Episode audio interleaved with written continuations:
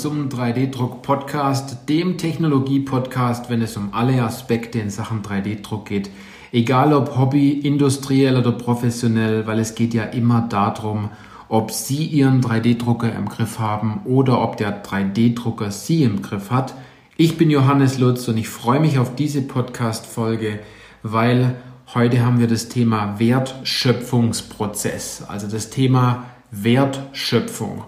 Es ist vielleicht nicht ein, ein Thema, was direkt auf 3D-Druck bezogen wird, aber auf sehr viele Fertigungstechnologien und dieses Thema Wertschöpfung hört man ja in sehr vielen Abteilungen und auch besonders in der Produktion. Und dazu habe ich eine kurze Anekdote mitgebracht, weil jeder kennt es. Ne?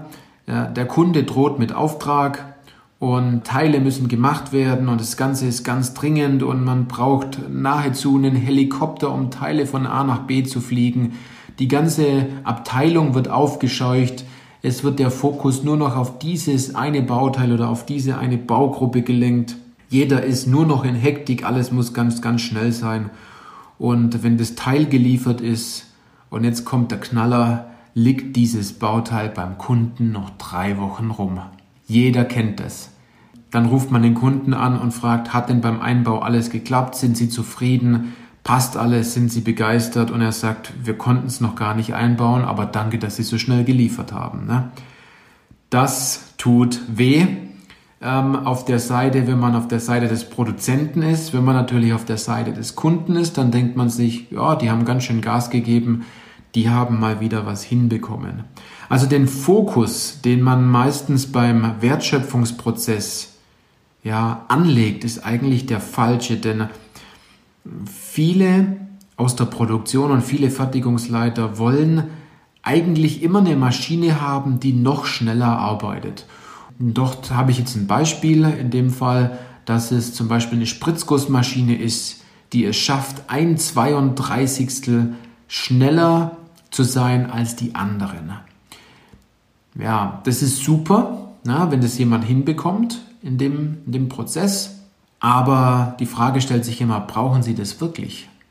Denn äh, man muss es vielleicht von der einen Seite betrachten. Wenn es darauf ankommt, dass es kleine Teile sind und der Wettbewerber ebenfalls mit der gleichen Taktgeschwindigkeit arbeitet und Sie dann ein 32. schneller sind und das dann bei Ihnen diesen einen Euro ausmacht, den Sie verdienen, dann sage ich, dann haben sie alles richtig gemacht. Aber wenn dieses Bauteil danach noch zwei Wochen rumliegt und dann noch mal vier Monate im Lager, dann noch einen langen Lieferweg hat oder ewig lang beim Lackieren liegt und so weiter, ja, dann bringen ihnen doch diese, diese 32.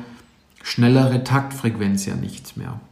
Also wenn wir uns mal so eine Wertschöpfungskette anschauen, wir beginnen vielleicht ganz vorne, dort haben wir ja verschiedene Tätigkeiten. wenn zum Beispiel Rohmaterial geliefert wird, bis das Bauteil komplett fertig ist, haben wir verschiedene Tätigkeiten, die Verschwendung sind, kann man klipp und klar so sagen, und andere Punkte, Prozesse, die wertschöpfend sind. Ein Beispiel als wertschöpfender Prozess ist, wenn das Bauteil gefertigt wird, wenn Späne fliegen, wenn das Bauteil gefräst wird. Nicht, wenn dieses Bauteil aufgespannt wird oder vorbereitet wird, nur wenn ja wirklich an dem Bauteil gearbeitet wird, wenn man sozusagen einen wertschöpfenden Prozess macht. Verschwendung hat immer dann was zu tun wie lange Wartezeiten, langer Transportweg, wenn die Bauteile rumliegen. Machen Sie sich doch mal ein paar Gedanken darüber, in ihrer Fertigung, wo haben sie Verschwendung und wo sind wirklich wertschöpfende Prozesse. Ein guter Hinweis wäre hier, ja, das Thema 3D-Druck. Ich möchte jetzt nicht sagen, dass 3D-Druck ja die Lösung für alles ist, aber einen kleinen Hinweis habe ich dort schon, denn wenn man ein Bauteil druckt, dann ist der Drucker ja meistens mehrere Stunden damit beschäftigt, zum Beispiel 18 Stunden Druckzeit.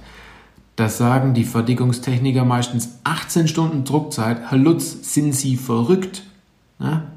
Ich muss Ihnen aber dazu sagen, dass, denn, dass das 18 Stunden pure Wertschöpfung sind und dann ist das Bauteil danach ja auch fertig. Sie haben dann nur noch einen kleinen Anteil von Nacharbeit, wenn Sie vielleicht Stützstruktur entfernen müssen oder Sie müssen das Bauteil danach noch lackieren dann ist das Bauteil fertig. Also Sie haben diesen Anteil zwischen wertschöpfendem Prozess und Verschwendung, der liegt na, ganz anders da als bei anderen Fertigungstechnologien, wenn am Anfang das Bauteil erstmal überprüft wird, wenn es geliefert wird, angenommen von Ihrem Lieferanten, dann liegt es erstmal eine Woche rum, dann sagt die Arbeitsvorbereitung, das Bauteil muss jetzt gefertigt werden, dann ist dieses Bauteil kurz in der Fräsmaschine, es wird vielleicht noch kurz verschweißt, dann wird es abgebürstet und danach wird es vielleicht noch kurz lackiert.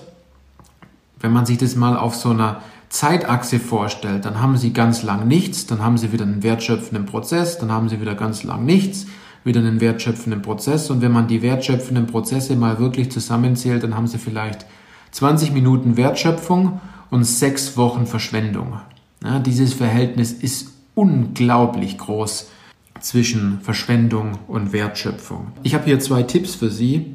Nehmen Sie doch mal so ein Bauteil am Ende, wenn es bei Ihnen kurz vor dem Versand ist, in die Hand und fragen Sie dieses Bauteil mal, liebes Bauteil, was hast du denn in den letzten sechs Wochen so erlebt?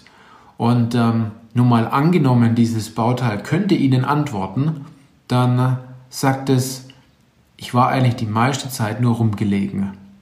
Und ich habe immer nur ganz kurz Spaß gehabt, weil dann etwas, ja, weil ich dann mal lackiert worden bin, weil ich mal gefräst worden bin, ein paar Löcher gebohrt worden sind und so weiter. Nehmen Sie so ein Bauteil mal in die Hand und fragen Sie es mal, was hast du denn die letzten paar Tage so erlebt? Es klingt verdammt komisch, aber wenn Sie das tun, dann kennen Sie Ihren Prozess und dann wissen Sie ganz genau, was sind wertschöpfende Prozesse in Ihrem Unternehmen und wo liegen die Bauteile nur rum. Und ein anderer Punkt ist, nur einmal angenommen, ja, Sie kleben einen Beschleunigungssensor an Ihr Bauteil, während dieses Bauteil entsteht. Und Sie können das danach auswerten. Dann sehen Sie ja immer nur ganz kleine Spitzen, wann das Bauteil mal von A nach B bewegt worden ist aber die meiste Zeit liegt das Bauteil in irgendeiner roten Kiste auf so einem Laufwagen mit einem Zettel drinnen und wartet natürlich darauf, dass es bearbeitet wird. Denken Sie darüber mal nach. Wenn Sie jetzt natürlich denken, ja, 3D-Druck ist schon cool und man könnte da mehr tun, sehen Sie es vielleicht nicht nur vom, ja, vom Einsetzen dieser Technologie, sondern auch vom Wertschöpfungsprozess, dass Sie Bauteile vielleicht schon am nächsten Tag in der Hand halten können, können Sie die Stützstrukturen entfernen, wenn diese Technologie Stützstrukturen überhaupt braucht. Sie können Bauteile am nächsten Tag der Hand halten, in Ihre Maschine einbauen und Ihrem Kunden zuschicken und er kann sie einbauen. Und das Tolle ist, die Bauteile bleiben dann drin und falls dann mal ein Bauteil kaputt gehen sollte, dann haben Sie ja die Lösung im Haus, dann drucken Sie es einfach nochmal neu aus. Ja, also ich freue mich, wenn Sie in dieser Podcast-Folge durchaus zum Thema Wertschöpfungsprozess ja, ein bisschen was mitnehmen können, konnten, wenn Sie, wenn ich Ihnen vielleicht so ein bisschen die Augen geöffnet habe, was wirklich Wertschöpfung ist und wie viel Verschwendung wir tatsächlich um uns herum haben. Falls Sie sagen, das Thema Tipps und Tricks für Manager, wenn es um Wertschöpfung geht, um die Punkte Wirtschaftlichkeit und Produktivität, und äh, durchaus vielleicht, wie man konstruiert mit einem 3D-Drucker, dann wären Sie ja enttäuscht, wenn ich da nicht etwas für Sie hätte. Also ich habe hier einen Link in die Show Notes gepackt. Äh, klicken Sie da mal drauf und äh, dort haben wir ganz viele tolle Dinge für Sie zusammengepackt, damit wir unser Wissen ein Stück weit weitergeben können. Ja, ich freue mich immer, wenn die Kommunikation nicht zweiseitig nicht einseitig, sondern zweiseitig ist. Wenn Sie Anregungen haben oder vielleicht haben Sie ein, zwei Tipps, wo wir mal noch eine Podcast-Folge draus machen sollten, dann freue ich mich immer, wenn Sie mir schreiben. Oder wenn Sie sagen, ja, ich bin total anderer Meinung, dann schreiben Sie mir doch, dann freue ich mich darüber. Also, bis zur nächsten Podcast-Folge.